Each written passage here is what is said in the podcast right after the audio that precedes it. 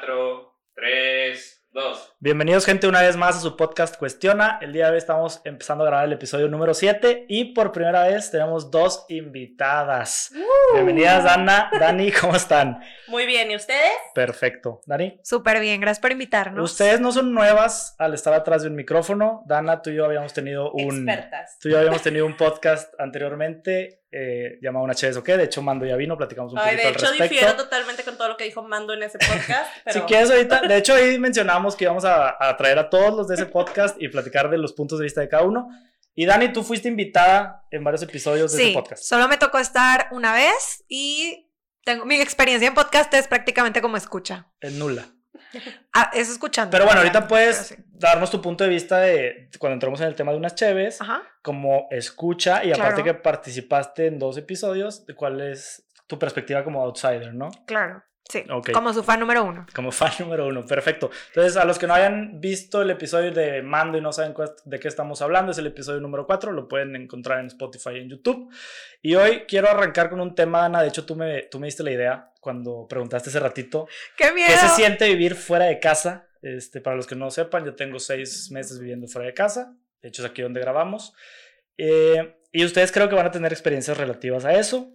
Ok, Dani ya vivió fuera de casa un tiempo y Dana, me les voy. tú en un futuro vas a vivir fuera de casa. Ok, o sea, Entonces, No, no, tenemos... fuera- no, no, es fuera de casa, fuera del continente, güey. Fuera o del con- sea, Platícanos un poquito el contexto de, de eso, por qué vas a vivir fuera del continente, tus sentimientos y ahorita sobre los tres vamos dando opiniones al respecto. Sí, va a estar Igual bueno. no estaría mejor de que, o sea, que empiecen con lo que ya vivieron y luego a ver qué va a pasar después. Ok, ¿Va? ok. Dani, ¿quieres empezar? Bueno, entonces si ya tenemos a alguien que ya vivió fuera de casa, alguien que está viviendo fuera de casa y alguien que va a vivir fuera de casa. Entonces va a estar muy Pasado, bueno. Está interesante. Pasado, presente y futuro. Va, va, Exacto. va. Muy bien. Dani, cuéntanos, tú que eres el pasado. A ver. Ay, no sé, a ver, bueno, a mí me tocó un año y medio fuera de, de mi casa. La primera vez que me salí eh, de estar en casa con mis papás y además una ciudad diferente, entonces una experiencia completamente nueva. Claro que es algo que llega una etapa en la que quieres vivirlo y estás pues súper abierta a, a las posibilidades. Ajá. Entonces yo lo tomé de la mejor manera, yo en cierta manera lo busqué y pues traté de sacar la experiencia lo mejor posible. Fue en total como año y medio. Y Ciudad de México, yo tenía como sentimientos encontrados porque no conocía la ciudad más que una vez que me fui de fin de semana.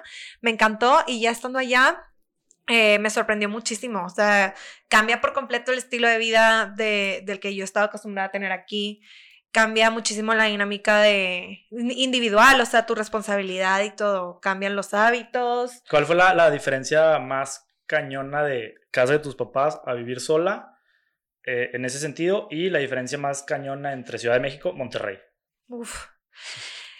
Mm, o sea, de, del- como de la mi- dinámica familiar como tal, lo principal es que llega, llega la vida real en la que tú te tienes que hacer cargo de ti misma. O sea, Ajá. ya es Sí, como que ya las cosas no se hacen solas. O sea, ya mi ropa no está lavada. en todo este, sentido. la comida no está hecha. Exacto. O sea, ahí sí sentiste ya de que "Ey, el esto súper se vida real". acaba, o sea, el, todo. el refri no se refilea solo. ¿Qué pedo? Sí, entonces, pues es una experiencia súper diferente, que en la parte de la comida tienes que, que estar desde que, güey, cuánto tienes en el refri de cosas eh, que no se te echen a perder, aparte acostumbrarte a que eres solamente una persona, Ajá. cambia Para por las completo las cosas que compras, o sea, la verdura se te echa a perder, hay cosas que tratas de estirar la liga, de que esta leche todavía sirve, o sea, Ya pasó la fecha de caducidad, Sí, sí, sí. pero no huele mal. Oye, déjame lo de otro. Esto todavía sirve para licuado. Así que porque chingada, pinche quincena no ha llegado. Sí, obvio. Y luego también la parte de que, bueno, si, si vas a comer, pues obviamente todos los días tienes que desayunar, comer y cenar y pues de alguna forma pues vas a trabajar. Entonces es, ah, bueno, unos días comes fuera, otros días pues tienes que prepararte. ¿Y cuánto tienes que hacer, por ejemplo, una porción de arroz, no sé, normal? Este, te tardas como media hora para hacerla. Y tienes que acostumbrarte a que pues lo que hagas en un día te va a durar toda la De que semana. la semana, sí, sí, Ajá, sí. entonces todos los días vas a comer Arroz. ese arroz. Sí, sí, sí. Porque si no se te echa a perder. Exacto. Ajá, sí, no, llega un punto en el que. Sí, no es pues, como ya. que, ay, hoy hago arroz y lo que quede, chingue su madre al refri y mañana hago espagueti y chingue su madre al refri y, ay, güey, al domingo ya tienes el refri lleno. Y el arroz y el espagueti ya valió madre. ¿sabes? Sí, claro. Sí, o sea, acostumbrarte a las porciones de qué comprar y cuánto hacer es súper diferente. pero muy padre, aprendí muchísimo. ¿Y qué más? De... De entre... Eso fue la dinámica como de tu casa a vivir sola y de... Bueno, no, espérame. Es que también algo súper... No andes Te interrumpiendo. espero. Sí, o Que sea... fuera tu podcast. sí, sí, sí. No, es suyo, es suyo, adelante. Ya me invitaste ahora, no me callo. a mí. No me callo. No, es que aparte de lo de la comida, una parte también bien relevante es a- acostumbrarte a moverte y andar sola allá afuera. O sea, es eh, aquí en China en donde te toque, aunque sea aquí en Monterrey, es pues sales y no hay nadie más que vea por ti más que tú. O sea, tienes que estar súper consciente siempre a la defensiva. cuidar No, y estabas sola, o sea, aquí de perdido mueves. tenías tu familia, tus amigos, independientemente de que si te pudieras mover en tu carro sola o en Uber, tenías un punto de contacto o puntos de referencia allá, ¿No? ¿no? ¿Cómo fue el tema de hacer amigos? Am, pues no, no se me complicó tanto, creo que caí en un lugar perfecto para, para mí, o sea, con mi roomie luego, luego hice clic súper bien y coincidía que también tenía un amigo del edificio con el que ya se llevaba y los tres teníamos en común el, o sea, el hobby más importante para mí que es el fútbol americano y los tres éramos súper de Eso fútbol unió americano. mucho. Entonces fue como que... eh, Domingos de NFL. Domingo, no, y, y No jueves... había domingos de vacío había de domingo de vacío. Jueves, domingos y lunes, o sea, fue súper está padre. con madre porque estaba sola, pero no se permitía tener un domingo de vacío. O sea, Ajá. encontró la gente perfecta. Claro. ¿Cuántas veces viviendo con gente tienes, Tienes domingos de vacío. Sí, sí, sí. Definitivo, sí. Entonces, pues eso fue súper bueno. Y obviamente hubo ciertas cosas, por ejemplo, me tocó irme a sacar las muelas allá. Este, las cuatro muelas una vez. Y yo, madres, o sea, voy a ir sola. Típica que- cosa que haces de que Sí, que nos con tu mamá. mi Sí. padre. Sacas a tu papá de No, que paro, ver. acompáñame. Mi mamá quería volar de Monterrey a México para estar conmigo ese día, o sea, ese fin de semana Sí, y cuidarme. Y yo, no, no, no, no es necesario. Prefiero que cuando vengas yo esté Podamos al 100. movernos, Exacto. hacer cosas. Sí. Entonces, por ejemplo, eso, ahí sí me acerqué a, a uno de mis amigos de que, oye, please, necesito que me acompañes porque pues no sé cómo voy a salir, si voy a poder manejar y así. Y la verdad es que la gente me recibió súper bien y con los que me, me llevé desde el principio siempre estuvieron ahí para mí y yo para ellos. Entonces, pues en ese sentido, pues no me sentía sola. Sí sabía que había gente con la que podía voltear y, y pedir ayuda, ¿sabes? Entonces, pues nada, excelente trato, la verdad. Y aprendí algo súper importante y es parte de la segunda pregunta, que, que, que es diferente entre Monterrey y Ciudad de México, por ejemplo. Ajá. Y es que aquí en Monterrey me, me incluyo, somos muy, no quisiera usar la palabra elitistas, pero somos muy de grupitos. Cerrados. Ajá. Somos cerrados a la gente con la que nos juntamos, a la gente con los que somos. Y a somos los que somos y los que y estamos. Y no falta que, ay, va a venir alguien de- tipo extra o puedo invitar a alguien y como que, ay, no, y así, ¿no? En- y allá, todo lo contrario, allá están acostumbrados a todo el tiempo recibir gente nueva, a todo el tiempo invitar gente nueva. Entonces, desde ahí, o sea, me cambió por completo como la forma de ver las cosas de que, oye, la neta, no puede ser, o sea, me están recibiendo demasiado bien, me llevan a las fiestas de cumpleaños de gente que no conozco.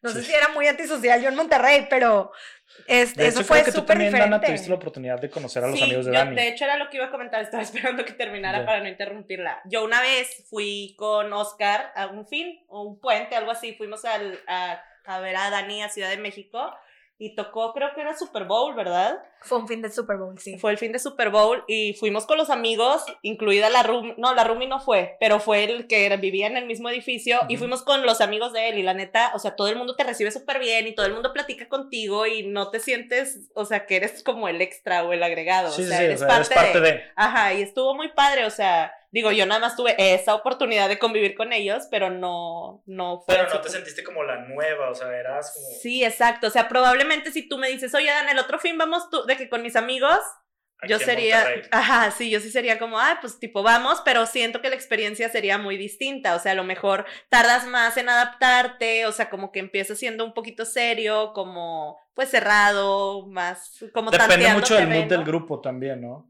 ¿Mucho qué? Del mood del grupo a donde vas Sí. Sí, o de la definitivamente. fiesta donde vas, la apertura que tú puedes llegar a tener. Sí, definitivo. Y creo que también de la persona, o sea, hay gente que es muy social y que se le facilita mucho socializar. Aquí mi compadre, por ejemplo, o sea, él a donde lo lleves, aquí el Fede está atrás de la cámara, este, él a donde lo lleves socializa, no importa si el grupo sea abierto o cerrado.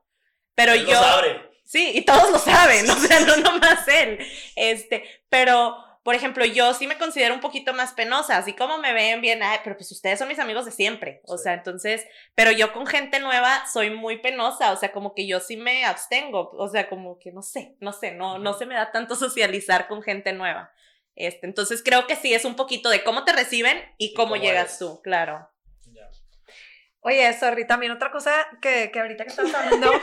dale, dale, dale, dale, dale que, me puse a pensar y algo súper como random de las conversaciones o de la forma que socializa la gente allá es que, por ejemplo, nadie, o sea, obviamente te presentas y pues lo básico, ¿no? ¿Quién eres, de dónde eres y qué haces aquí?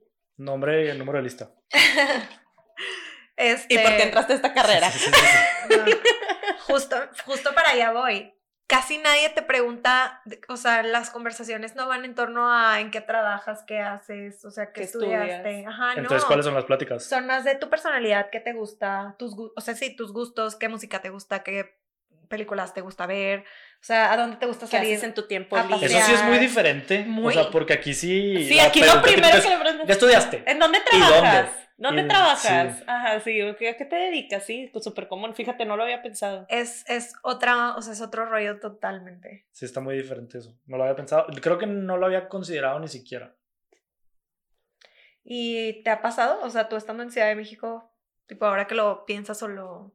No, pues yo tuve una experiencia muy similar a la de Ana. Yo también fui a, a Ciudad de México. Bueno, fui varias veces en el año y medio que estuviste allá. Muchísimas. Pero la última que tuve la oportunidad de conocer a tu roomie y al otro chavo que, también vivía ahí y fuimos a una fiesta de cumpleaños, de hecho. Estoy totalmente de acuerdo con lo que dice Ana, la apertura, o sea, yo... La fiesta de cumpleaños. Me la pasé bomba, o sea, como si los hubiera conocido, al otro día la crudeamos, estuvo increíble, o sea, creo, Eras parte del crew. Era parte de tu crew, o sea.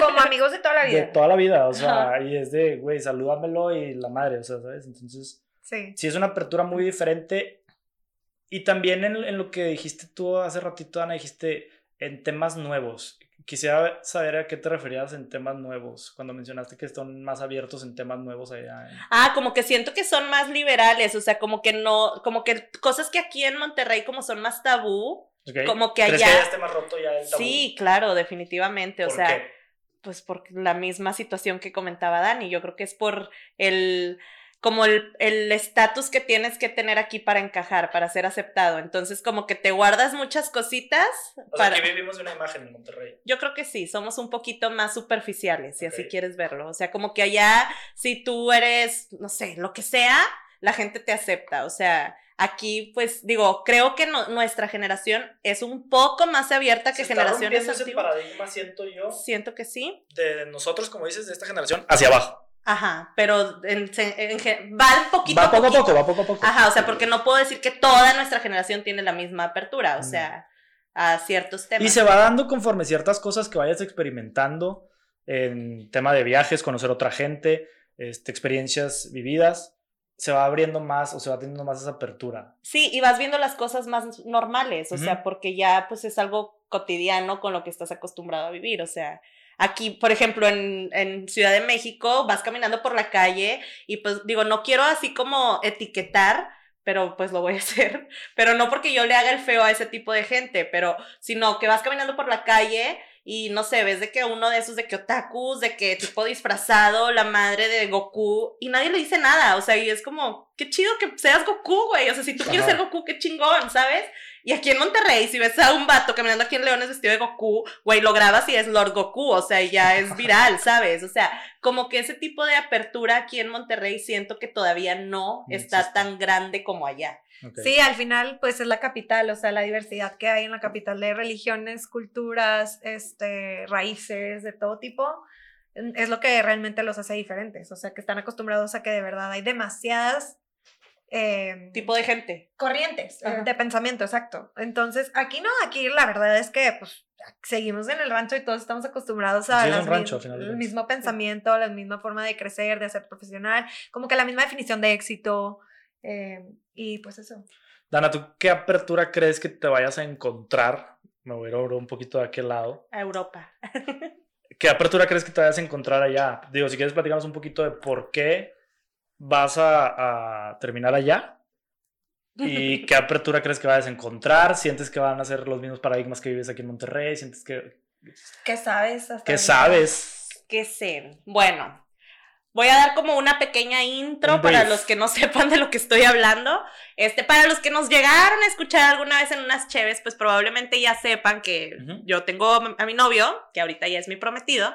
Este, lo conocí en un viaje. Él es de Portugal, en Europa, y pues yo vivo aquí en México. Entonces, pues por cuestiones personales de cada quien, o sea, de trabajo, de todo lo que quieras, de comodidades, pues se tomó la decisión de que cuando nos casemos nos vamos a ir a vivir a Portugal por un tiempo. La idea es regresar a México. A él le gustó mucho México las veces que estuvo aquí. Este, y le gustó mucho como mi estilo de socializar, o sea, como que a él mi dinámica familiar, mi dinámica con mis amigos fue algo que le gustó mucho y a él es algo que le pesa muchísimo quitarme. Que realmente no me lo está quitando. O sea, no me lo está quitando como tal porque no me está arrastrando a Portugal. O sea, es algo que evoluciona, hacer evoluciona la forma en la que te vas a relacionar con la gente. Exacto. Entonces, como que él, a él sí le pesa como el quitarme eso, quitarme entre comillas, porque no me lo está quitando, nadie me está obligando a irme, yo me estoy yendo porque quiero. Entonces él me dice, vamos a Portugal por comodidad de los trabajos, o sea, para él es más difícil encontrar un trabajo aquí que yo encontrar un trabajo allá, obviamente pues los trabajos allá son mejores pagados, entonces tenemos más probabilidades como de despegar un matrimonio empezando allá. Por eso se decidió que nos vamos a ir a Portugal. ¿Y qué sé de Portugal? No sé nada porque nunca he ido a Portugal, pero... mencionabas lo de la dinámica tuya familiar y de amistades que le gustó mucho. ¿Él tiene algo similar allá? ¿Sabes algo al respecto de eso? Ok, te voy a decir una cosa. Carlos es una persona muy social. Ah, porque se llama igual que yo. Se llama Carlos, mi novio. Este, Carlos es una persona muy social, se le facilita igual mucho socializar con la gente, platica mucho, habla hasta por los codos en español, inglés y portugués, o sea, este, pero en donde él vive, haz de cuenta que es, él creció en Lisboa, que es la capital de Portugal, pero como él es ingeniero agrónomo, él trabaja en la granja de su familia, que está en un pueblito, y pues en ese pueblito, pues es pura gente viejita, como en todos los pueblitos, y pues hay muy poca gente con la que puedes socializar, o sea, realmente no hay mucho que hacer, o sea, no es como que, ay, vamos al antro, vamos al bar, vamos a cenar, o sea, hay dos restaurantes, tres restaurantes. Eso es algo muy chico. Ajá, es un pueblito. Entonces, como que él, en donde él vive, pues no tiene como una gran cantidad de amigos. Tiene a su equipo de bullfighters, que es lo que, como que su hobby, que son los que... ¿Qué es bullfighters? A, a, ver, sí, sí. O sea, tienes que explicarnos. El, el bullfighting es una tradición cultural de Portugal y creo que también lo hacen en España si no me equivoco, si no, no me linchen, yo la verdad no estoy muy enterada, pero haz de cuenta que él tiene un equipo que son, no sé, 20 chavos o 15 chavos, no tengo idea cuántos sean, y se visten como toreros, entonces es algo cultural porque es como un show, es un evento que se hace en una plaza de toros y pues empiezan que bailan los caballos y que salen los que los jinetes con los caballos y que con el con la cuerda no sé qué hacen. Y luego como que la siguiente cosa del show es no sé qué y luego, o sea, es todo un día cultural. Ajá exacto es un evento cultural. Entonces uno de esos eventitos que hay dentro del eventote es el bullfighting que es este equipo que él tiene por, hay un toro entonces lo que ellos tienen que hacer es atrapar al toro literal taclear al toro hombres. hombres. ¿Por qué los hombres viven menos que las mujeres? Exacto, o sea, entonces, a él le encanta, yo no lo entiendo honestamente, pero, o sea, para, el, para la gente de allá es o sea, no mames, el evento del bullfighting, vamos, o sea. Busquen videos de bullfighting y, se van a dar cuenta de qué es. Eso es lo que hace Carlos, taclean al toro. En su tiempo libre. En su tiempo libre, su hobby. Entonces, fuera de esos chavos que son su equipo de, de bullfighting, no tiene más amigos. Entonces, y digo, también, pues él trabaja y todo, y en la noche cuando él llega, pues yo estoy en mi tarde, entonces hablamos por teléfono, y pues ya como que es muy difícil. ¿Cómo fue esa relación a distancia? O sea, está, porque siempre fue a distancia. Siempre fue a distancia. Siempre ha sido a distancia vivió. Bien padre, bien padre. Creo que como que todo el mundo dice, ay, las relaciones a distancia, imposibles, las relaciones a distancia, qué difícil. Sí, sí es difícil, pero creo que la ventaja que nosotros tuvimos es que desde el día uno fue así. Nos metimos a la mente, ¿sabes qué? O ah. sea, si nosotros decimos que sí a esto, tenemos que saber que nos vamos a ver cada seis meses, si se puede. Luego llegó el COVID, entonces pues ni cada seis meses. Este, pero siempre teniendo un plan fijo de, a ver, me voy de aquí, pero te voy a ver en tal día, ¿no? Entonces ya tienes tu boleto, tu vuelo, digo, ahorita con el COVID, pues no hemos podido como que cumplir los planes, este, pero pues realmente está, es difícil, creo que sobre todo lo que lo hizo más difícil fueron los, los tiempos de horario, porque yo tengo una ventanita de tiempo muy corta para poder hablar con él sin desvelarlo. Sí. O sea, haz de cuenta, yo puedo, son seis horas de diferencia, entonces yo salgo de trabajar a las tres y pues en lo que comes y todo el rollo, pues ya son las cuatro, entonces yo hablo con él en la ventanita de cuatro a seis de la tarde, porque a las seis, pues para él ya son las doce, entonces es de que pues, ya que dormir.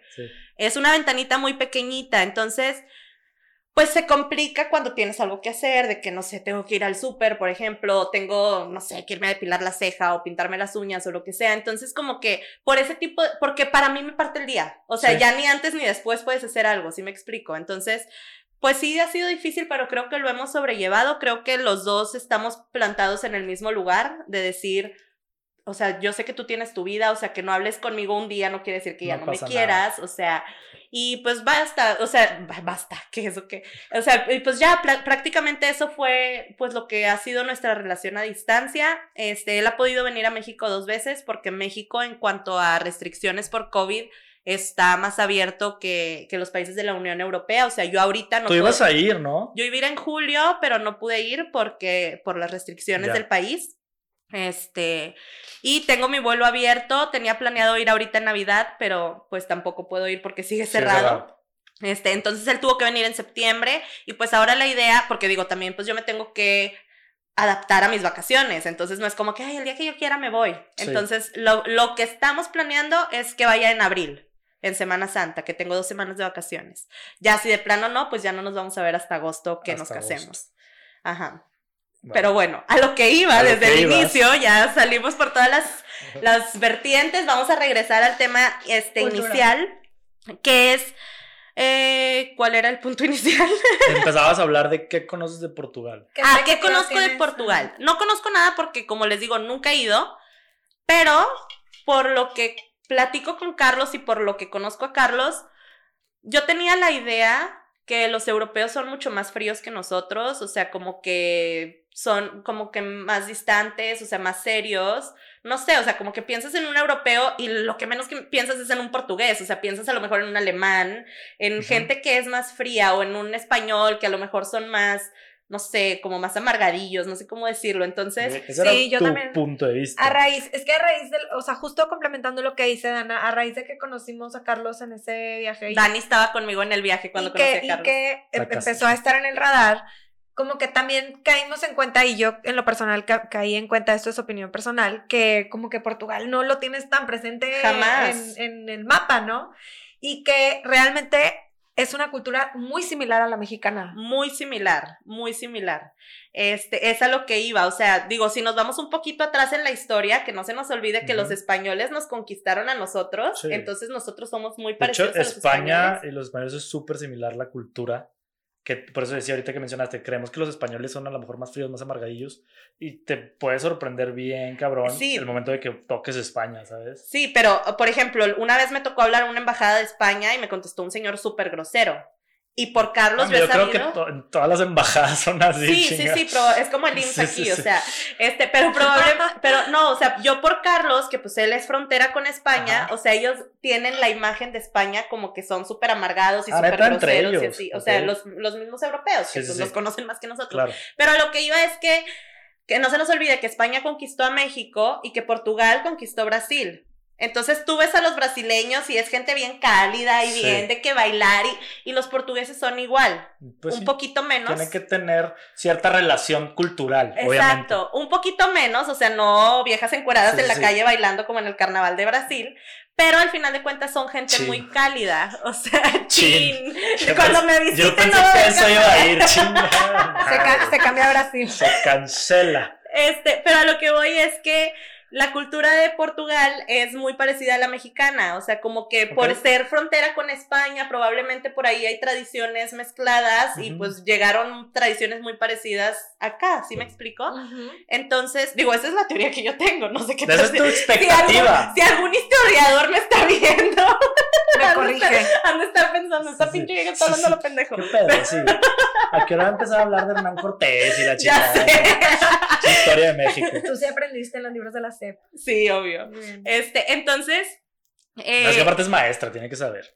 ¿O no? Ay, no soy maestra de historia. Ah, pero, pero no, la verdad sí sé un poco de historia. Digo, no soy la más experta, pero pues sé lo básico.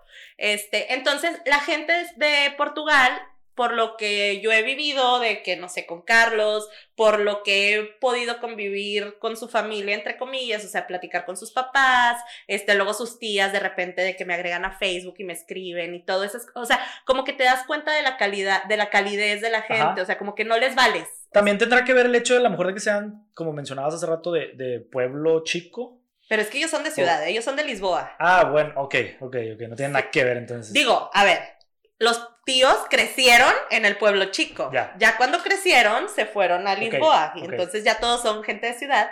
Pero pues sí, su infancia la vivieron. A lo mejor sí tienen su. Probablemente. Y él, por ejemplo, es muy familiar, o sea, como que normalmente tienes la, la perspectiva, o como mexicano, creo que nosotros somos muy dependientes como de nuestra familia, o sea, como que nunca sueltas a mami y a papi y piensas en otras culturas, por ejemplo, los de Estados Unidos, o sea, te vas a high school y te olvidas de tu familia, o sea, te vas y no los vuelves a ver, o sea, más que, Navidad. En, Thanksgiving. Ajá, o sea, piensas en otras culturas y son gente que no está tan, tan arraigada a la familia. Arraigada a la familia, entonces, Y, y él sí. O sea, digo, no sé si sea algo cultural de Portugal en general o si sea algo de él con su familia. Siento yo que eso tiene mucho que ver con los países que están más arraigados hacia cierta religión probablemente son muy católicos, muy católicos. O sea, Portugal es muy católico, creen mucho en la Virgen de Fátima, o sea, son muy familiares, muy católicos, muy tradicionales, son muy conservadores, o sea, entonces, culturalmente...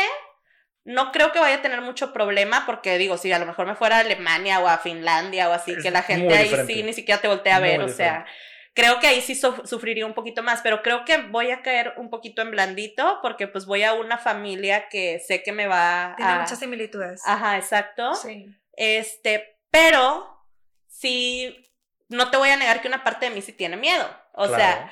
No, porque no vas a otra ciudad como fue Daniela, o sea, vas a otro país vas a otro continente donde se habla otro idioma, o sea, es, muy, muy diferente. Y es lo que yo le digo a Carlos, o sea, yo le digo, tú necesitas ser súper paciente porque tú vas a tener un bebé. O sea, yo ni siquiera voy a poder. Ya, Ay, wow.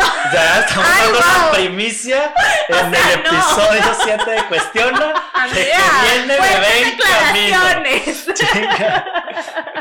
No, pues, wow. No, o Felicidades. no, no un bebé real. o sea, ah, por vas a tener un bebé me refiero a mí. O sea, de que voy a ser una persona totalmente inútil en ese lugar. Qué complicado ¿Cuánto porque. tiempo te vas a dar tú para dejar de definirte como una persona inútil allá. Tienes que ponerte un tiempo de aprendizaje, ¿no? Pues yo creo que en cuanto pueda comunicarme, o sea, creo que yo soy una persona que se comunica demasiado, entonces espero no me tome mucho tiempo. Este, y también al tener frontera con España, mucha gente allá habla español, te entiende español. Este, y digo, el portugués, pues es un idioma similar. Similar. O sea, creo que lo puedes entender. Si te hablan lento, le entiendes, porque mucha gente piensa que es como los brasileños, que si tú ves a un brasileño hablar, le entiendes más o menos lo que está diciendo. Los portugueses no, ellos hablan un poquito más rápido y más cerrado. Como que es diferente. Ajá, y hablan diferente. Entonces, a mí me cuesta mucho trabajo escuchar el portugués. O sea, por ejemplo, cuando Carlos estaba aquí en Monterrey, un día iba hablando por teléfono con sus papás en mi carro y yo no entendía nada, yo nada más escuchaba que estaban como discutiendo. Sí, sí, sí, o sea, entonces yo creo que voy a dejar de ser un bebé cuando pueda empezar a comunicarme, que yo diga, a ver, ya conozco el lugar, ya sé por dónde me tengo que ir para ir al súper, porque pues si, mientras no sepa, pues digo, está en los GPS y todo eso. Sí, pero no hay nada como ya depender de ti misma y no un aparato, ¿no? Sí, claro, y, y güey, poder ir al súper y preguntar dónde están las salchichas, o sea, sí me explico, o sea, y en portugués, pues no sé cómo se dicen salchichas, o sea, entonces... Duolingo. Duolingo. A partir de hoy vamos a investigar cómo, se dice salchicha en portugués y el próximo podcast lo vamos a decir. Oye, deja tu a salchichas y va a regresar con salchichinas. otra cosa. Le el shish. No, es el pinche francés. Las salchichinas. Yo creo que es algo así. No, y qué difícil porque aparte, o sea, vas a llegar a adaptarte a una nueva, pues sí, a un nuevo lugar. Y además tú vas a entrar en, o sea, en una, transición, en una nueva etapa de ti como mujer, de recién casada este, fuera de un lugar que tú conozcas. Sí, o sea, como que van a ser dos, dos, dos eventos fusionados en uno. Sí. O sea, como que si te vas a vivir sola, pues es todo un proceso. Si te casas, es todo un proceso. Y aquí Entonces, combo aquí son breaker. Los dos procesos. Sí, pero a ver, o sea, acá la verdad es que vas a tener una batalla enfrente, o sea, vas a tener una prueba súper grande que te va a convertir en una mujer súper valiente, o sea, vas a ser Sí, aparte, o mucho sea, mejor persona y... que también Carlos me dice, o sea, tú vas a estar sola prácticamente todo el día, o sea, porque obviamente yo no voy a llegar. Ya, pro- ya producción, producción nos dice que salchicha dice lingüica. No, no se dice Lingüiza. no se Ah, lingüi, Lingüiza. no sé cómo se dice la no, C. pues está, eso está en Falcao. Habrá es- que investigar. Falcao. Es lingüica. Porque él se apellida Falcao con esa ah, Ay, es y yo le digo que es Falcao. Porque es como un sonido muy nasal. Ya. Es un sonido muy nasal que yo naturalmente no lo puedo hacer. O sea, no está en mi idioma. Falcao. Falcao. Lingüica. Falcao. Así suena, literal. Si me tapo la nariz y me sale. Falcao. Entonces lingüica. Lingüica es para los Lingüica. sabían. Ya sabemos. Ya sabes, pedir salchichas. Ya sé. Lingüica. en el super. Saliste aprendiendo algo de este episodio, amiga. Ya ves. Este, entonces como que eso es algo que sí me tiene bien nerviosa, o sea, como que el hecho de, todos dicen, cuando te vas a vivir con alguien es súper difícil, o sea, a- la adaptación de- de- del matrimonio, que yo digo, pues, ok, va, pero aparte voy a estar viviendo el proceso de vivir en un país diferente, sabiendo que está el Atlántico de por medio entre yo y mis papás y mis amigos, o sea, que si algo pasa me Sí. tengo que subir a un avión 12 horas, este, no sé el idioma, güey, la comida no sé qué pedo. O sea, a mí me encanta la comida mexicana y no sé qué va a pasar allá. O sea, ¿Crees que ¿No haya chips moradas? No creo que haya chips moradas. no, obviamente no hay chips mora- moradas, o sea, no hay tortillas, no hay... ¿Qué es? ¿Es mucho de pan? Ellos comen mucho, Mucho pan. pan. Sí, este, y, o sea, no sé, como que Bueno, pero no es la primera ni la última que ha pasado por eso la y seguro vas a tener mucho que aprender. Sí, y digo, la ventaja es que pues me estoy casando con una persona que quiero mucho, Sí. que es alguien por quien yo digo, va, vale la pena dejarlo todo. Va a ser una experiencia muy, muy, muy chida. Sí, yo creo que va a estar muy padre y pues vamos a aprender de esto y sí tengo miedo, sí me da nervito. Creo que lo que más nervio me da eso, el saber que está todo un océano en medio de lo de siempre y lo nuevo. O sea, que si yo quiero salir huyendo, tengo que agarrar un vuelo de 12 horas. O sea, o que no sé, si algo pasa, lo que sea, o sea, de que, no sé, que se enferma mi mamá, mi papá, que dices tú, oye, quiero estar con Sí, o sea, ellos. son cosas que no puedes eh, llegar rápido. O sea, tienes que tomar en cuenta que te vas a tardar en llegar Ajá, exacto. en situaciones críticas a lo mejor que pudieran suceder, que esperemos no, ¿verdad? Obviamente. No, y por ejemplo, también digo, de mis amigos soy la primera que se está casando, entonces que yo digo, ya no tardan las bodas de mis amigos, o sea, que Pues obviamente... quién sabe. Ay, Karen. ¿Algo que quieras Bueno, decirnos? Bueno, no, o sea, falta, falta. Algo que quieras compartir con el público. falta, O sea, no creo que sean pronto. Ok. Pues yo sí creo que Tal vez pronto, una, tal vez una. O sea, o, digo, no precisamente Bueno, de este de- grupo, de digo, otro, también sí, tengo sí, amigos sí, de sí. otros grupos, a ver, Sí, perdón, si es que eres bien social. no tanto, pero Sí, sí, sí, sí. O sea, pero eso es a lo que voy, o sea, de que, pues, para eventos de ese tipo, que dices tú, pues ya no me va a ser tan fácil porque no estoy en Ciudad de México. No tomo un vuelo de 1500 pesos de una hora y ya estoy aquí en la boda, o sea, Sí. entonces, Sí, hay cosas que tienes que empezar a sacrificar. ujú, exacto, y eso como que también digo, ay, o sea, pero pues ni modo, es parte de y estoy muy feliz, estoy nerviosa, sí, pero creo que lo voy a disfrutar mucho, como dices tú, creo que voy a crecer mucho, o sea, me voy a, pues voy a tener que madurar en Te vas a enriquecer de otras culturas y, y vas a tener esa apertura. Vas a, vas a ver el mundo con otros ojos. Sí, claro. Exacto. Sí, no, y también, por ejemplo, yo planeo trabajar allá, entonces pues también el trabajar en otro país creo que te da experiencias distintas, o sea que el día que si yo regreso a México, que no sé si vaya a ser así, pero si algún día regreso a México, pues ya traes también la perspectiva de otro país, del primer mundo, ¿sabes? O Sí. Entonces pues creo que está padre, este, y creo que va a ser algo interesante, ahí después les platico cómo me va. Hacemos otro episodio ya, más adelante. Oye, y yo quiero saber, ya hablamos de la que ya estuvo y la que va a estar. Tú, aparte, como hombre y este, pues en tu entorno, Ajá. ¿qué, qué tal tu experiencia? ¿Qué aprendizajes has tenido hasta ahora? ¿Cuántos meses van? Seis. Seis meses. meses. Te decidiste salir durante la, el lockdown de la pandemia. Entonces, pues, Cuéntanos. Sí, yo me salí, eh, fue en junio, en plena cuarentena, todavía estábamos más encerrados que ahorita, definitivamente. Y era un tema ya muy personal de espacios. Yo ya nada más vivía con mis papás y era por paz mental, yo creo que tanto mía como de ellos. O sea, digo, durante la cuarentena, pues conviví mucho con ellos, estábamos encerrados los tres, este, hicimos de todo. ¿Cuánto tiempo lo pensaste? Creo que mejoró mucho la convivencia durante ese tiempo, pero esto ya venía de tiempo atrás, o sea, yo tenía ya como un año, año y medio que lo estaba considerando, que ya inclusive había visto opciones de renta o de compra, eh, y por temas obviamente este, en su momento económicos, de planeación. Te dabas cuenta de que todavía no era el momento porque no había una planeación, ¿no? Entonces, durante la pandemia me llegó la oportunidad de, de, Carlitos que me comentó, me buscó y ya tenía prácticamente las cosas en la mesa. Buscamos dos, tres opciones y en menos de dos semanas yo ya estaba acá. O sea, fue algo súper rápido. Fue algo súper rápido. Sí, aparte siento que como dices, como tuviste esta oportunidad durante el lockdown de lo más fuerte, que de verdad nadie salía, como que aprovechaste cada minuto con tu familia, hiciste cosas que seguramente tenían meses, años de, no, hacer. convivieron demasiado y como que con más razón te sientes más satisfecho de que pues me voy Sí, porque me salí con una relación mucho mejor de la que tenía antes. Más sana, sin resentimientos. Y ha mejorado inclusive después. O sea, porque el convivir, eh, pues, en temas de ya de horarios y que dónde andas y, ya, ya es cierta edad ya no va, ¿sabes? Entonces, por paz mental te tenías que salir y por paz mental también de ellos. Sí, claro.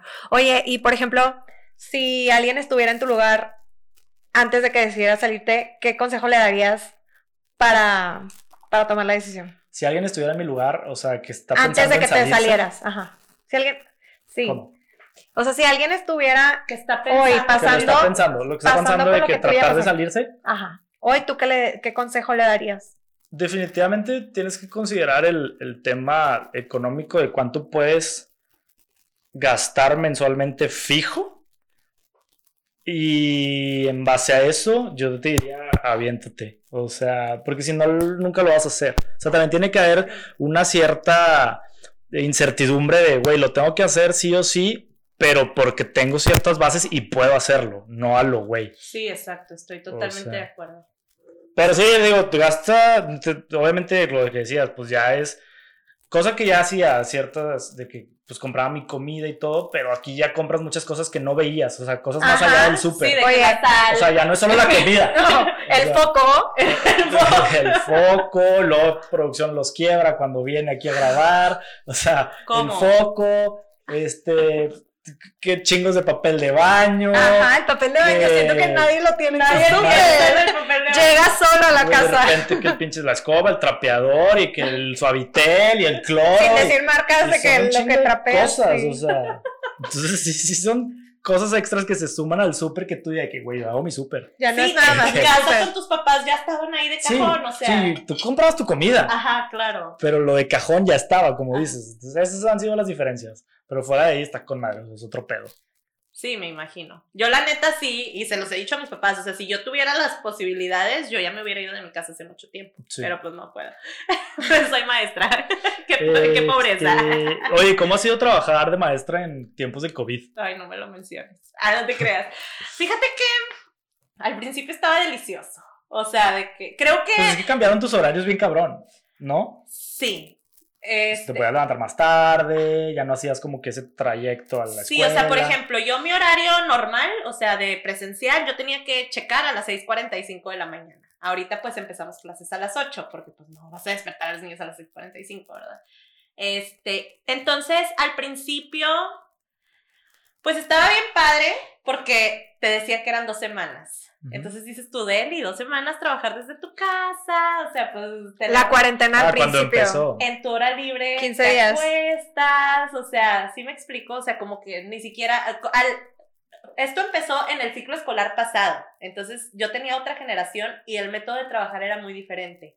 Antes les hacíamos presentaciones, les mandábamos actividades y ellos nos mandaban sus evidencias. No era este, en tiempo real. O sea, ellos tenían todo el día para hacer sus actividades y mandártelas. Entonces, pues para mí estaba perfecto, hacía mis presentaciones a la hora que yo quería o podía. Este, tenía que estar ahí al pendiente de la compu si alguien me mandaba actividades o si tenían dudas para resolverlas, pero no tenía que estar fijo en la computadora todo el día. O sea, entonces, pues podía estar desde mi cama, nada más con la compu abierta, viendo la serie o lo que sea. Estaba él. Pero pues ya después de un tiempo te empiezas a hartar, o sea. Es que fue como una, no sé si curva, porque no lo he visualizado como una curva, pero al principio yo creo que todos nos sentíamos como que, que son estas vacaciones en mi casa en las que trabajas, te conectas, pero al mismo tiempo haces un hobby en tu tiempo libre de que, oye, me voy a dar Netflix, inclusive. Ajá. ir al baño, es que nosotras ni para ir al baño tenemos tiempo, o sea. Ajá, en mi casa jugábamos todos los días de que a la hora de cenar nos poníamos a jugar cartas o un juego de mesa Ponle que duramos incluso no solo dos semanas, o sea, sí llegamos a durar hasta dos meses así. Sí, pero al primer día te dijeron, van a ser dos semanas. O sea, nosotras como maestras, fue dos semanas, es que fueron dos semanas antes de las vacaciones de Semana Santa. Entonces nos dijeron, van a ser estas dos semanas, luego son dos semanas de Semana Santa y regresando de Semana Santa regresamos a la escuela. Y mangos, no regresamos. Entonces ahí ya fue como, ah, caray, o sea, Sí, aparte era como que, güey, ¿qué está pasando en el mundo? ¿Sabes?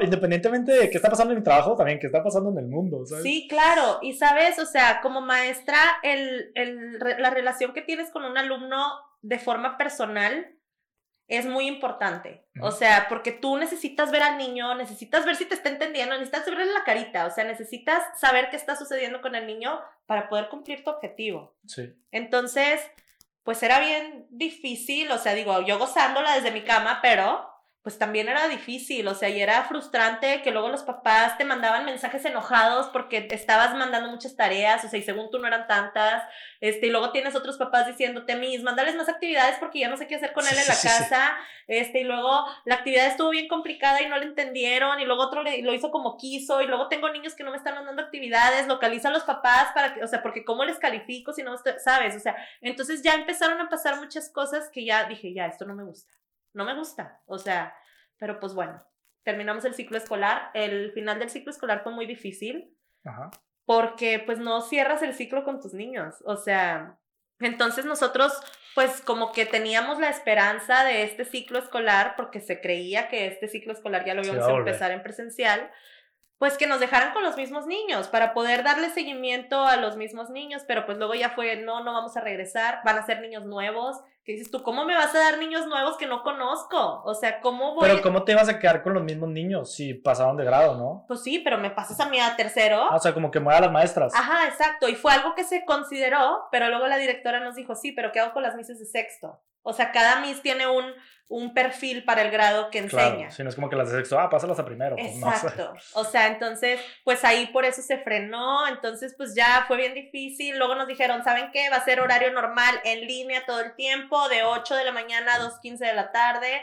Yo decía, pobres niños, o sea, ¿cómo vas a tener a los pues niños sentados tantas horas enfrente de la computadora, o sea, yo tenía un chorro de miedo porque luego aparte vamos a usar Teams, Teams bien complicado, o sea, la primera vez que yo vi Teams dije, ¿qué es esto? O sea, tiene demasiadas funciones, está muy completa, entonces yo decía, si yo como adulto no lo entiendo, ¿cómo le van a entender los niños que vienen de primero de primaria? O sea, ni siquiera terminaron primero de primaria bien por la pandemia. Oye, pero por otro lado, o sea, siento que es una frustración más como nuestra como adultos que ellos, porque para ellos es su realidad. Era lo que iba.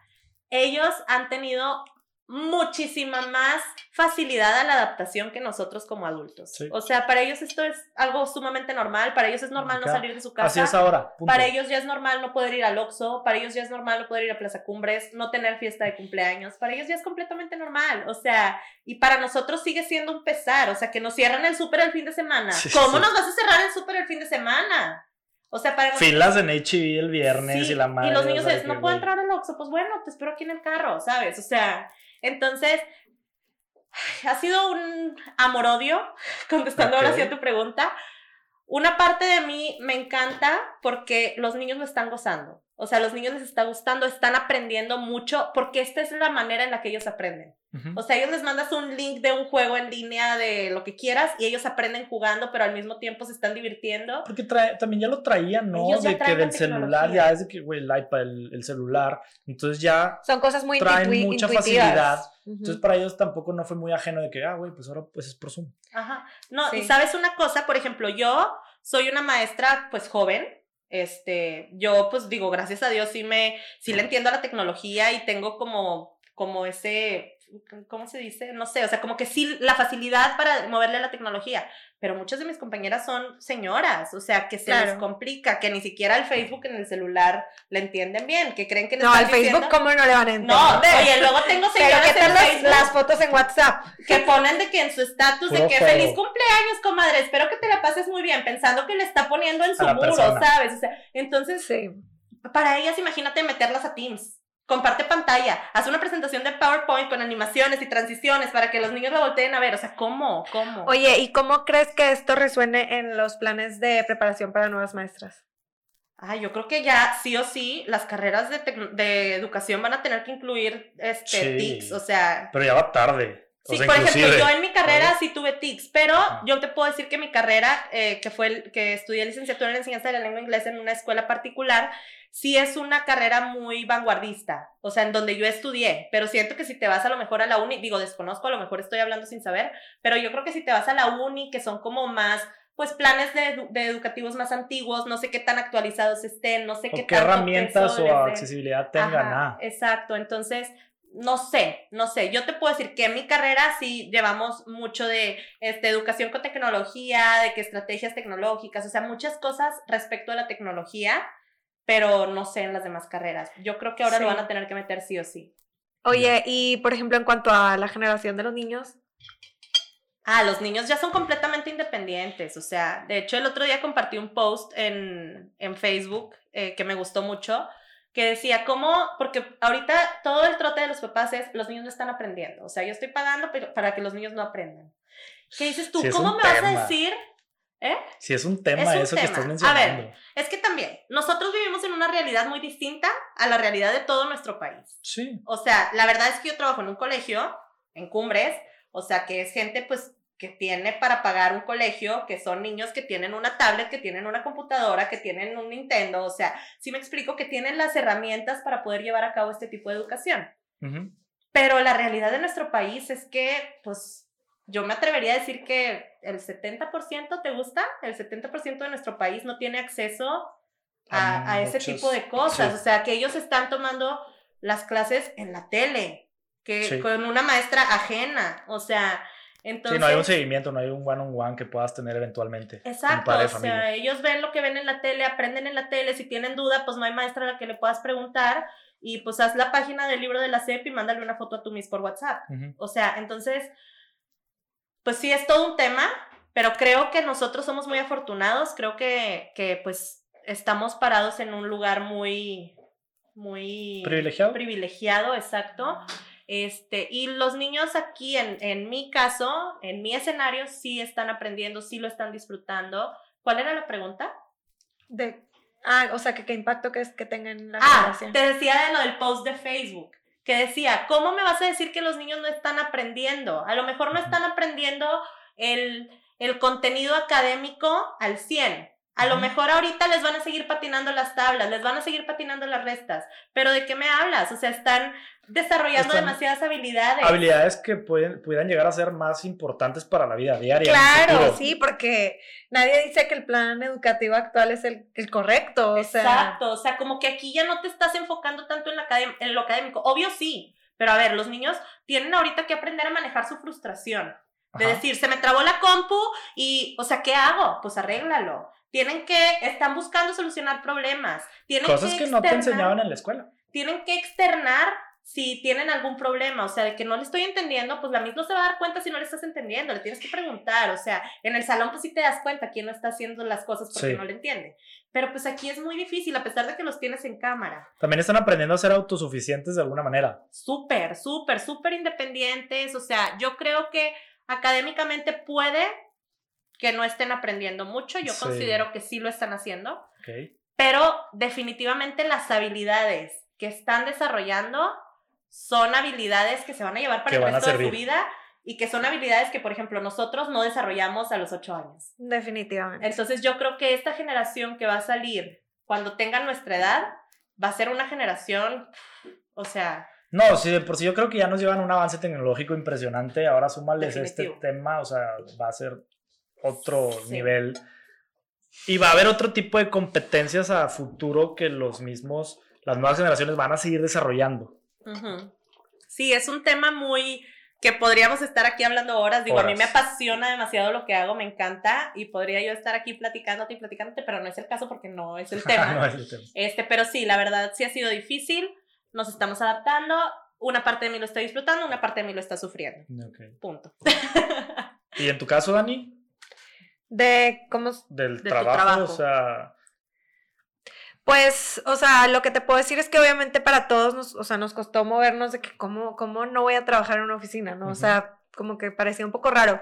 Pero por otra parte, como platicábamos al inicio del podcast, a mí ya me había tocado estar un año y medio en Ciudad de México cuando todo mi equipo y mi jefe directo estaba aquí en Monterrey. Entonces, a trabajar? En cierta manera, o sea, parcialmente como que de lejos. Ajá. Y obviamente el reto es que no solo estoy yo, sino todos, o sea, están mis hermanos, mis papás en mi casa. Entonces, em, entonces, es pues como justo ayer veía una foto en redes sociales que dice, pues no te disculpes si, si el niño llegó y te o sea, y saludó en la cámara media reunión, si se escuchó que pasó alguien afuera de tu casa en una junta, si está el perro ladrando, porque al final, ajá, al final el trabajo se metió a nuestras casas. Sí, sí, sí. O sea, el trabajo se metió a nuestras casas y a nuestra dinámica familiar y es algo súper interesante de cómo está como evolucionando. Yo en lo personal eh, estoy como tranquila y estoy aprendiendo mucho de la situación. Como dice Dana, estamos en una posición en la que a lo mejor no todos podemos gozar de, de estar en esa posición de que puedes trabajar desde casa. Hay gente que sí cada día tiene que salir, pero eh, pues en lo personal eh, sigo aprendiendo, o sea, todos los días ya ahorita ya no es tanto como que, ay, este, al, inicio de la, del lockdown, que era como, ay, ¿qué hago en el tiempo libre? Y si me puedo jugar con mi familia, o sea, ahorita ya es, ya esta es la dinámica y que sigue. Sí, cambió muchísimo. Yo creo que al principio era que, güey, tengo tiempo de más, ¿qué hago? Pues voy a leer, ¿qué hago? Yo me salía hasta broncear al patio. ¿De qué cursos y así? Tiempo para broncearme. O sea, era que, por, ahorita pues ya no lo hago, porque ya es la nueva normalidad ahora sí. Y ya acomodaste tus tiempos ya no lo ves como, son. Ajá, ya no lo ves como que, güey, pues una horita broncearme. No, ¿sabes? O sea. Hay una, hay una línea bien delgada, justo lo que mencionaban ahorita de lo del el tiempo. O sea, es bien difícil como que decidir cuándo empieza y cuándo termina. O sea, en mi caso sí hay una jornada como de de ocho y media a seis y media de la tarde, pero es bien difícil desconectarte cuando ya estás trabajando. A mí me cuesta ya si lo tienes que aprender a hacer, lo tienes que aprender a hacer, porque no es sano, no es sano. Pero para ayudarte, o sea, justo lo que les iba a decir es, obviamente me ha costado y lo que he aprendido es que ayuda mucho programarte como que otras actividades, o sea, decir, a esta hora me voy a dedicar a me voy a sentar y voy a leer un libro o me voy a sentar a ver un curso de hecho, o sea, últimamente he descubierto muchísimo contenido en YouTube que antes no me daba tiempo de ver YouTube. Claro. Mm, pones una serie o algo, pero es increíble la cantidad de contenido que hay en YouTube para seguir aprendiendo cursos, las plataformas de, de cursos Te he visto muy activa en LinkedIn, de hecho. con cursos. Sí, es que son de esas actividades que he encontrado de cosas que... Updateando su profile. Sí, sí, sí, sí, Ya tomé el curso de... Y agregándole ahí, ¿no? Sí, soy yo, siempre. Pegando estrellitas. De lettering. Pegando estrellitas. La morra con sus fotos de sus diplomas. Sí, sí, sí, sí. Puro diploma de que en línea, malón. Yendo a Office a imprimirlos. Oye, se pone toda mi red, la morra. Y en las juntas, en las juntas con cámara, el diploma atrás. Sí, sí, sí, sí. Se fondo de Zoom. Y la bandera de México. No, no, no. El fondo de cielo. De las qué horror, qué horror. Oigan, y por ejemplo, ustedes que son godines, ¿cómo creen que esto, cómo creen que esto vaya a impactar a futuro? O sea, el día que digan, ya no hay pandemia, ya se curó el COVID, ya no existe, ya hay vacuna, ya todos podemos regresar. ¿Creen que las empresas, por lo menos en las que ustedes han estado trabajando, este, creen que vayan a decir, ya, saben que quédense en su casa? Yo o que sí van a mm. regresar a la vida normal o Yo sí creo que las empresas se dieron cuenta de que hay, existe la capacidad de poder trabajar desde casa, este, cumplir los mismos objetivos o hasta más. Y quien no lo haga, pues lo van a ir echando para afuera, ¿verdad?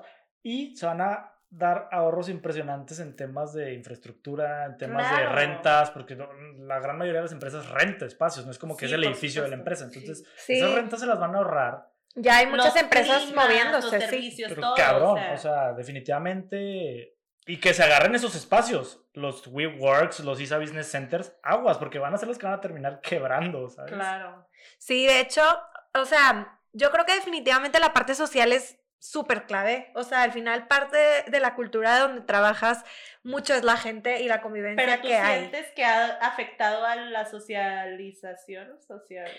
O sea, Pues con la gente del de- trabajo, sí, pues es que tienes contacto con los que trabajas, o sea, como que se han perdido ese de te topas en el café o te topas cuando fuiste a comprarte unas papitas y esas como conversaciones de pasillos, pasillo. ajá, que a lo mejor ya no suceden tanto pues en la reunión porque la reunión tiene un objetivo, se desarrolla y ya, pero sí hemos encontrado espacios para juntarnos en, en línea Pero porque y convivir. quieren. Sí, ajá, exacto. Pero al regreso, contestando tu pregunta, yo creo que se tienen que cuidar las dos cosas, o sea, el balance. Definitivo se demostró que hay, o sea, que la gente puede ser productiva igual o más productiva que antes y que puede haber un balance y, y un modo, o sea, un modelo flexible en el que vayas unos días y unos días no. Como O que sea, con, que Quizás va exist- va a ser eso, creo yo. con más apertura que antes. Está chido, ¿no? Está o sea, deli Sí, porque hacer- también es la que ya parte- ni siquiera es deli decir hacer, como que antes era de que, ay, hago home office deli. Ahorita ya ni siquiera es deli, ya es de que Es el normal. día a día. No hay La- más. la- la- lo- es lo que hay. Siento O que sea, después va punto. a ser de que deli ir a la oficina, o sea. Sí, porque lo que decía Daniel es muy cierto. O sea, realmente, o sea, por ejemplo, yo al final, yo, yo estaba en un punto en el que no tenía que ir a la oficina, o sea, pero iba porque convives con las personas que quieres convivir. Al Claro. final de cuentas, es un círculo social más, independientemente de tus amigos, de tu familia, de la gente de la escuela, X, es un círculo social más, que puedes llegar a hacer amistades muy interesantes. Entonces, muchas veces vas por eso también. No, y sabes también una cosa, la importancia de mantenerte activo. O sea, por ejemplo, yo antes cuando iba a trabajar al colegio, o sea, yo a las 12 de mediodía, mi reloj ya me sonaba de que lleva 6 mil pasos. Sí, sí, sí. Ahorita, de que pasan 10 de la días. noche, llevo 200 pasos. Sí, pasan Es tres de que, días y no llegas a los Es pasos. increíble cuando te metes a ver el tracker de pasos de la aplicación de tu celular, que buscas los meses anteriores y se ve enero, febrero, marzo, pum, la mitad. Bajón. No, ¿cuál la mitad? O sea, No, nada. en marzo, en marzo. O sea, en marzo todavía caminamos Ah, medio- dos semanas. Caminamos a Oaxaca Oaxaca. y caminamos en Oaxaca. Y vaya que caminamos. en el Ola. buscando tlayudas. Yo no caminé esa vez. Sí, no. Sí, buscando la Güey, llegando a. ¿Cómo se llamaba? Agua, aguachile. No. Güey, no hierve el agua, hierve, o sea, aguachiles, traes hambre. Traes hambre o qué pedo. O sea, Hierve el agua que tenías que caminar un chorro para llegar. Sí, o sea, sí. Entonces ya después ves, y de abril a actual, literal, promedio de pasos, poco. 100, 150, 100. O sea, digo, personas que Es que no son- somos tan activas en el ejercicio. es Obviamente hay gente que ha seguido súper bien y en forma y que en su casa tienen el espacio también para, para Pero es que hacerlo. aunque hagas ejer- ejercicio en tu casa, o sea, no, no te estás desplazando, o sea, como que no es la misma cantidad de de pasos, pasos, que no, darías en tu día a día. O sea, güey, yo el Sí. otro día dije, a ver, me voy a proponer 10 mil pasos hoy. Güey, me fui a HB a hacer el súper.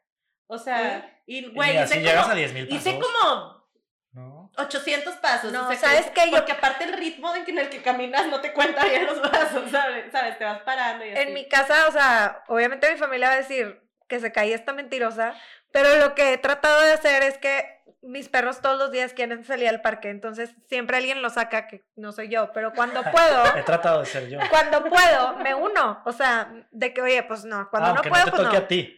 No, es que no es que es me que toque. no le toca porque es que no, es. puedo porque es en un horario en el que estoy trabajando Ah, todavía. ya, ya, ya. Pero cuando me desconecto temprano o si alcanzo y todavía no los han llevado, pues digo, es la vuelta que puedo aprovechar para neta darle una vuelta a la cuadra, o sea, a la cuadra y dar de que 200 pasos, o sea, porque Sí. si no, me la paso sentada en la silla y te paraste nada más al baño y a comer. Sí, ¿cuántos pasos te gusta que son de tu cuarto a la cocina? No, güey? o sea, y de la escalera de arriba abajo, de abajo arriba, o sea, se acabó. Sí, hay que encontrar la forma de mantenernos activos. Oigan, voy a tocar un tema que mencionamos al principio, que es el de unas cheves o qué. Porque, Ay. Dana, dijiste que, que discrepas mucho de lo que dijo Mando y está ahí el clip en Instagram para los que no lo han visto. De hecho, es el clip más visto ¿Neta? de, de los que he subido. Traíamos rating. Es el clip más visto de los que, y, es el, y el video de Mando es el más visto también en YouTube. Entonces, quiero empezar que Dani nos cuente su punto de vista de outsider, Ok, va. de si discrepas o no con lo que mencionaba Mando, o cuál es tu opinión al respecto. ¿Viste el clip de Mando? Si no, hacemos un pequeño recap. Sí, un recap. Su cara lo dijo todo. Le haces aquí close Sí. up a la cara de Daniela. Bueno, Daniela, después de esto esperemos que vayas a ver el clip para que veas qué dijo Mando al respecto. Vamos a ver el clip. Mando menciona que este, bueno, mencionábamos los dos, que el objetivo del podcast era como trasladar la peda a un podcast, ¿no? Y que había como dos tipos de bandos, los bandos del desmadre y el bando que quería dar un mensaje positivo. Entonces creo que es por ahí lo de que discrepas, Dana. ¿o Eh, en qué con eso no tanto, tú? porque eso sí es real. Este, no, yo discrepo con lo que como que Mando estaba dando alusión a que éramos falsos por querer guardar una imagen. Ya. Y pues no es que seas falso, es que pues todos tienen una imagen que guardar. O sea que, regresando, yo soy maestra. Y si algún papá de un niño llega por X o Y razón a escucharme, como soy en la vida real, Ajá. vieja pelada, o sea, O sea, ese, ese es el punto en el que tú... Sí, o sea, que yo decía, o sea, no es que yo sea falsa, o sea, creo que todas las personas en la vida real, o sea, somos distintos dependiendo de co- en dónde estás, en, o sea, de... de- ¿En dónde te desenvuelves? Exacto, o sea, no eres la misma persona en el trabajo, no eres la misma persona en tu casa, no eres la misma persona con tu pareja, no eres la misma persona con tus amigos. Este, y no es que seas falso, simplemente que tienes que ser lo suficientemente inteligente para adaptarte a, a lo que te, a lo que te- a lo que demanda cada lugar, ¿sí me explico? O sea, obviamente con ustedes desde que sí, soy una verdulera, o sea, que te digo y te doy todo eso, o sea, y tiras Sí. desmadre y sí, jajaja, pero cuando estás expuesto a que tu voz va a ser escuchada en por sabrá Dios quién, Sí, sí, sí. o sea, pues tienes que cuidar lo que dices, porque si eso cae en oídos equivocados, puede costarte caro. O sea, por ejemplo, yo supe de un caso de una maestra que era directora o coordinadora en un colegio o en una escuela, que X, por diversión, por tirar desmadre, hizo un TikTok donde actuaba como borracha. ¿Neta? Ese TikTok llegó a ojos de papás, de padres de familia, y la corrieron de su trabajo. ¿Qué dices tú? O sea, Entonces es la, es, la, es la realidad de cada quien. A lo mejor su opinión es válida desde su realidad exacto. y tu opinión es válida desde tu realidad. Exacto, pero a mí lo que ¿sabes? no me gustó fue el que él dijera de que, ay, sí, la gente cuidando lo que dice, ay, ay, qué falsos. No es que seamos falsos, es que tienes que cuidar lo, todo tu alrededor. O sea, no me puedo arriesgar a que la madre que es la directora del, del colegio me escuche hablar como una verdulera y que Ajá. diga, oye, ¿qué onda con esta? ¿Qué imagen le está dando a la gente? ¿Sí me explico? O sea, entonces, digo, Pero tú estabas de acuerdo entonces con la dinámica que había de esos dos bandos y ese tema o... Sí, definitivamente. O sea, que muchos de, yo soy de las que decía, si ya estamos teniendo la oportunidad de llegarle a gente, o sea, sí, tirar desmadre, cagarnos de risa, jajaja, sí, qué padre. Pero pues si puedes dejar algún mensajito en la gente que, no sé, si estamos hablando de relaciones a larga distancia, decir, ¿sabes qué? Sí se puede. Consejos O sea, de lo que yo viví. Exacto, o sea, sí se puede, o sea, sí está difícil, pero si quieres, y, sí puedes. Y, o sea, sí me explico, o sea, no es como querer hacerme la psicóloga y la coach de vida de César Lozano y de Marta de baile, o sea, no es eso, simplemente si ya tienes en tu posibilidad que gente que no te conoce te esté escuchando con un tema que probablemente porque leyó el título le interesa, pues le puedes dejar Ah, un consejito de motivación. O sea, no, no darme la de experta, pero pues de decir, yo estoy en una relación a distancia y sí se puede. O sea, ánimo, chavos, sí se puede. Sí. A eso nos referíamos con dejar un mensaje positivo. Porque también decíamos, o sea, ay, sí, tirar desmadre la peda, güey, a nadie le interesa nuestra peda, ¿sabes? O sea, somos seis completos había desconocidos. un, un fin a final de cuentas. Exacto, o sea, entonces Sí, nosotros siempre intentábamos tener un tema Sí. Y pues al final siempre dejábamos una reflexión del tema, no tal cual de, a ver, tú persona que me estás escuchando completamente desconocido, Es reflexiona lo que estoy diciendo, sino, ¿qué aprendí yo de esto? ¿O qué, con qué me quedo yo? ¿O mi conclusión del tema es esta? Y con eso nos referíamos nosotros a dejar un mensaje. No que nada más fuera, ay, sí, la peda, sí, sí, jajaja, qué padre, porque pues realmente, ¿a quién le interesa nuestra peda? A nadie, güey, o sea, en eso es en lo que yo discrepo con Mando, pero pues no sé ustedes qué opinen. Yo, por lo Daniela, que me dicen, perdón por interrumpirte, dar tu comentario. Vamos a tener que cerrar porque se nos está acabando el tiempo, pero tu opinión de fuera. Ajá, exacto. Sí, sí, sí. Mi opinión No, y quiero que tú me digas con quién discrepas, conmigo o con Mando, no te hagas güey. No, pues, si quieres cierro discrepando, pero se nos está acabando el tiempo. No, yo como escucha eh, y de fuera lo que puedo decir es que sí tenía un objetivo y yo porque estoy involucrada con ustedes muy de cerca pues en el proceso, sé cómo se vivió el proceso, este, sí tenían un objetivo que era justamente este de ser ustedes mismos. En una de nuestras pláticas de, de cuando neta estamos de- desenvolviéndonos, platicando cool con un traguito y así, Y fue como de, güey, nuestras pláticas se ponen tan padres que hay que llevarlas como allá para, que, que, para ver qué pueden dejar en el mundo, ¿no? Ajá. Y yo creo que ese objetivo se cumplió. Y la parte de que fueran bandos, que es nuestra realidad. O sea, nunca vamos a estar de acuerdo todos en algo. O sea, si algo nos distingue es justo eso, que, que, somos muy distintos entre nosotros y que aunque tenemos cosas, o sea, tenemos similitudes, también tenemos muchas diferencias y, y que no todos tenían que llegar al mismo punto, o sea, no era de que el mensaje es este, no es pues a lo mejor un grupo de gente este ajá, y así nos exacto vamos. Así nos vamos, cuenta. sí y es y está perfecto o sea y eso está bien el, el, punto es que cada quien fue sí mismo o sea yo no vi a nadie falso al, al contrario creo que se abrieron bastante y y yo como escucha lo disfruté muchísimo ahora otro tema perdón tenemos tiempo Fede Es, ay, que, que, no nos limites, o sea, quien nos va a escuchar, nos va a escuchar, quien no, pues no. No, no es por eso, es por la, pila. La pila. ah, bueno, lo que te iba a decir, porque Mando mencionaba que por eso se dejó de hacer el podcast, que porque había bandos. Y Creo que no tocamos eso, ¿eh? No tocamos por qué se dejó de hacer. Claro que sí, fue tu pregunta inicial, de que, a ver, ¿por qué, se, ¿por qué dejamos de grabar? Y Pero no, sé si su respuesta fue referente a eso. Sí, pues, sí sé ah, que esa fue Y no dejamos de grabar por eso, o sea, dejamos de grabar por complicaciones de tiempos, o sea, había que editar los audios, éramos algunos los que sabíamos editar, otros como que de repente sí, pero luego había otros que decían, yo no quiero, yo pero no sé cómo la verdad es que 12, 12 capítulos, 12 capítulos son de respetarse. No, y la verdad es que creo que todos nos quedamos con la espinita de seguirlo, este... Creo que todos nos quedamos con la espinita de seguirlo. Era algo que no hacíamos para la gente. O sea, era, algo que hacíamos para nosotros. Era para estar nosotros vernos este, y creo que convivimos mucho tiempo. Y estuvo muy y fue muy padre, fue muy padre la experiencia. Y hubo de todo. Y a, tu pregunta de con, a tu pregunta de con quién discrepo yo, yo la verdad no discrepo con nadie, creo que dijiste algo muy atinado y creo que ahí lo englobo. Mando lo vivió su realidad, Carlos vivía su realidad, tú vivías tu realidad y así cada uno, y en base a eso cada quien se puso su autocensura. Su y su límite, exactamente. Que podía chocar con la idea del de al lado, pues sí. No significa que ni tú, ni yo, ni él, ni nadie más estuviera bien. Sí, porque estás de acuerdo. La realidad de Mando es, no tiene un jefe que pueda juzgarlo por lo que escucha, entonces pues es como, pues me vale, o sea, yo soy mi propio jefe, yo trabajo para mí, pues yo puedo hacer y deshacer lo que quiera y no me va a afectar en mi vida laboral, pero en mi trabajo, pues... Era diferente. Pues ahora sí nos despedimos. ¡No!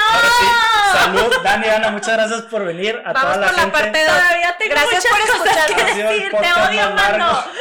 Si llegaron a este minuto, gracias. Este minuto, suscríbete al canal, dale follow en Spotify. Activa la campanita. Adiós. Gracias. Uh.